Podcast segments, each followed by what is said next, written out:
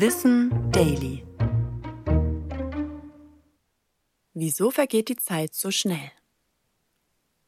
Früher haben sich die Sommerferien ewig angefühlt. Ein Tag im Freibad schien endlos anzudauern. Werden wir älter, kommt es uns vor, als würde die Zeit nur so vorbeifliegen. Und dann ist auch schon wieder ein Jahr um. Lenas Sieg beim ESC zum Beispiel ist schon 14 Jahre her. Kommt dir das auch nicht so lang vor? Dann geht das nicht nur dir so, sondern vielen. Eine Studie der Duke University besagt, dass unser Zeitgefühl von Sinneseindrücken wie Bildfolgen beeinflusst wird. In unserer Jugend verarbeiten wir mehr Bilder pro Tag. Wenn wir älter werden, würden diese langsamer aufgenommen und verarbeitet. Dadurch werden weniger Bilder in der gleichen Zeit abgearbeitet und weniger Erlebnisse füllen dein Gehirn.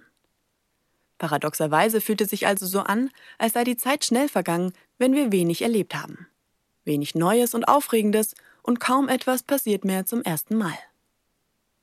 Durch die Gewohnheit und die Routinen des Alltags zieht die Zeit nur so vorbei und wir erinnern uns auch weniger. In unserer Jugend hingegen haben wir ständig Dinge zum ersten Mal erlebt. Der erste Kuss oder das erste Mal alleine in den Urlaub fahren.